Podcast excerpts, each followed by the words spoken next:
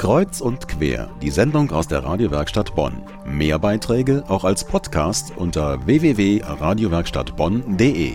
Es ist eine Woche vor Ostern und da überlegt man in traditionellen Familien schon mal, ob es nächsten Sonntag wieder Osterlamm zum Festmahl geben soll.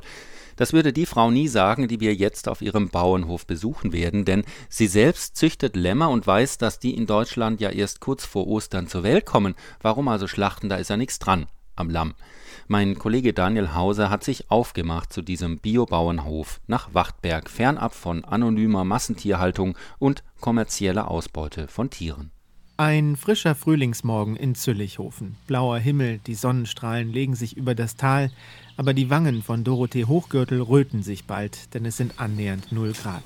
In Fließjacke und Wanderschuhen geht sie gemütlich den asphaltierten Weg bergab. Wir liegen an der Landesgrenze zwischen Nordrhein-Westfalen und Rheinland-Pfalz und dann örtlich zwischen dem Ortschaft Wachtberg-Berkum und Remagen-Ödingen. Etwa 100 Meter von ihrem Haus entfernt beginnt ihr Weideland. Rechts am Hang steht ein Teil ihrer Ziegenherde, etwa 20 Tiere, die beinahe etwas verloren wirken inmitten der kahlen Bäume und dem feuchten Laub am Boden. Komm mal her, ihr Spielkinder. Komm mal, komm. Plötzlich setzt sich die Herde in Bewegung, rennt den Hang hinunter über den kleinen Bachlauf bis zum Maschendrahtzaun am Wegesrand. Eine Ziege steckt ihren Kopf durch den Zaun und lässt sich von Frau Hochgürtel am Hinterkopf kraulen. Hier, die hier, unsere Cosima hier steht, die ist bewährt Krippenspielziege. Die spielt immer neben unserem Esel Bruno im Niederbachmer Krippenspiel zu Weihnachten mit Ochs und Edel. Ein bisschen in die Wiese eingesunken steht im Hintergrund ein hellblauer Bauwagen, das Nachtquartier von Cosima und ihrer Herde. Von der anderen Straßenseite hört Frau Hochgürtel ihren Esel rufen und geht ein paar Meter weiter runter ins Tal. Da sieht man einen L-förmigen Gebäudekomplex, ungefähr so groß wie drei Einfamilienhäuser, der Stall für Schafe und Ziegen und der Bereich für Pferde und Esel. Die Solarzellen auf dem Dach sind heute von der Sonne angestrahlt. Am Gatter stemmt sich gerade eine kleine Ziege auf die Metallstreben. Ich habe hier so ein kleines Problemkind, was so eine Schwergeburt war als Zwilling, was vier Tage nicht laufen konnte. Auf die Art und Weise wird dann also im Grunde genommen auch sowas mit Flasche mal ein bisschen beigefüttert. Sie beugt sich leicht hinunter, hält der kleinen Ziege eine Nuckelflasche mit Biomilch entgegen und die saugt ohne Unterbrechung alles auf. Jetzt ist Futterzeit für alle anderen. Auf der Tennisplatz großen Wiese vor dem Stall warten sie schon. Über 20 Heidschnucken, gehörnte Schafe mit schwarzem Kopf, schwarzen Beinen und einem fransig grauen Fell. Eine Gruppe von 14 weißbraunen Ziegenlämmern klettert noch ziemlich wackelig über Holzpaletten, die für sie am Boden liegen. Die zehn älteren Ziegen drücken derweil sanft mit ihrem Kopf gegen das Bein der Bäuerin und knabbern an ihrer schwarzen Jeans. So, ihr zwei.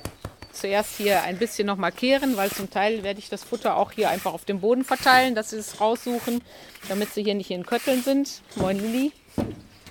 Nach etwa zehn Minuten ist die gepflasterte Fläche vor dem Stall wieder sauber und die Annäherungsversuche der Ziegen und Schafe lassen langsam nach.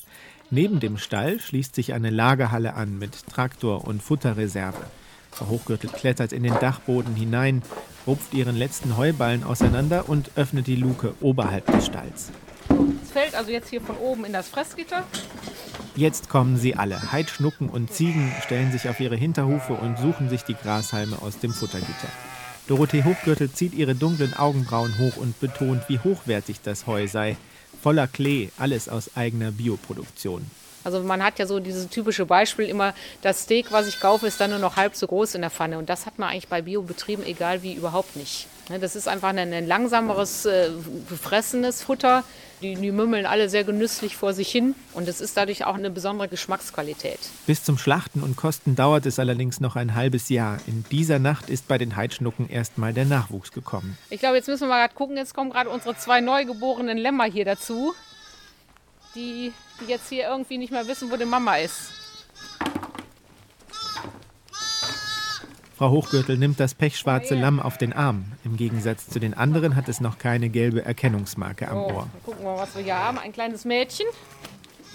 Oh, schön warm sind sie. Gerade so unterm Bauch gucken, da merkt man richtig, was die für eine Körpertemperatur haben. Ne? Ja, Mama ist da. So, da könnt ihr euch jetzt hier, kann die Mutter in Ruhe fressen. Machen wir die jetzt hier zu. Tür zu, morgendliche Fütterung fertig. Die beiden Hauskatzen jagen über die Wiese und für Dorothee Hochgürtel geht's jetzt mit anderen Aufgaben weiter. Die 52-Jährige ist hauptberuflich nämlich Apothekerin. Ihr Wissen wird sie gleich wieder einsetzen, wenn sie ins Auto steigt, um ihre Apfelbäume zu beschneiden. Über 100 heimische Sorten hat sie im gesamten Gemeindegebiet kultiviert und versucht, dieses Erbe zu retten. Ohne Pestizide natürlich. Sie grinst und schließt das Gatter zu den Tieren. Ich kann mich also bei meiner ganzen Arbeit äh, auch einfach mal hier auf ein Mäuerchen setzen und, und, zwei, drei Tiere kraulen oder im Obstbaum stehen und rund gucken und einfach der Natur lauschen. Das äh, beruhigt mich eigentlich mehr, als wenn ich äh, irgendwo in Urlaub fahre. Das ist mir persönlich einfach wichtig.